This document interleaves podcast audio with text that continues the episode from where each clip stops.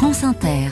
6h17, l'esprit d'initiative maintenant, la chronique des bonnes idées, signée Lionel Thompson. Bonjour Lionel.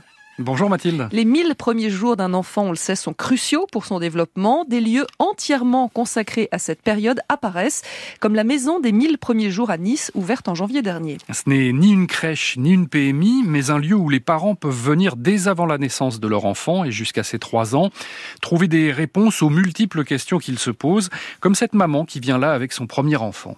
Qu'est-ce que je vais lui donner à manger? À quelle fréquence? La diversification? Ça se passe comment? Est-ce que c'est normal qu'il fasse ça? Est-ce qu'il est malade ou est-ce que c'est normal? Est-ce que c'est normal qu'il prenne son temps sur ça? Est-ce qu'il est en retard? Euh, Voilà, c'est ce genre de questions qu'on se pose. Donc c'est bien ici, ils nous disent non, non, c'est normal. Chaque enfant va à son rythme. Il n'y a pas de souci, faut pas s'inquiéter. Allez, c'est parti. Des questions de maman ou de papa et pas uniquement au premier enfant.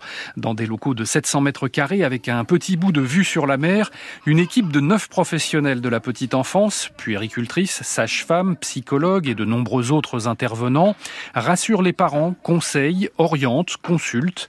Tout commence dans une salle d'accueil, le cœur de la maison, nous explique Marjorie Jacob, coordinatrice. Les parents peuvent venir sans rendez-vous, librement, de façon anonyme aussi, puisque c'est vraiment le principe de base qui est euh, sur ces lieux d'accueil.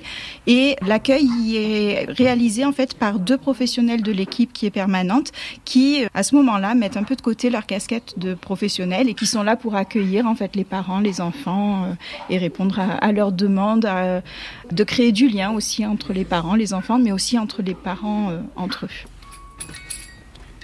Au gré des couloirs se succède un atelier artistique, une salle d'éveil sensoriel, une autre de motricité, des salles de consultation plus classiques, mais aussi une cuisine, toujours dans l'idée de permettre aux parents de partager leurs expériences. Comme dans toute maison, ben, il faut une cuisine c'est important. Autour de la table de repas, souvent, il y a beaucoup d'échanges qui s'y passent. Dans l'équipe, on a aussi un diététicien qui intervient, on a une naturopathe. Il y a aussi euh, la possibilité aux parents de pouvoir euh, vraiment cuisiner tous ensemble, de partager. Donc, on a déjà partagé un temps de goûter. Plutôt que de leur dire, ben voilà, il faut pas que votre enfant mange ça ou il faut qu'il mange ça, partir de ce qu'ils font et puis avec eux, ben, euh, corriger peut-être les petites erreurs. Et quand on est dans l'action, on retient plus facilement. Ah, T'as raison, après le travail, un petit café pour... Pour décrire cette maison inspirée par un rapport sur la petite enfance remis au gouvernement en 2020 par le neuropsychiatre Boris Cyrulnik, Marjorie Jacob évoque l'image d'un village. L'idée, c'est vraiment en fait de recréer en fait le village, puisqu'on a besoin de tout un village pour élever un enfant. Donc, euh, recréer ce lien qui peut y avoir entre les parents. On est souvent un peu éclaté. Il n'y a pas les noyaux familiaux comme il y avait euh, autrefois, et euh, ça peut être aidant aussi de voir que d'autres parents rencontrent les mêmes questionnements que nous.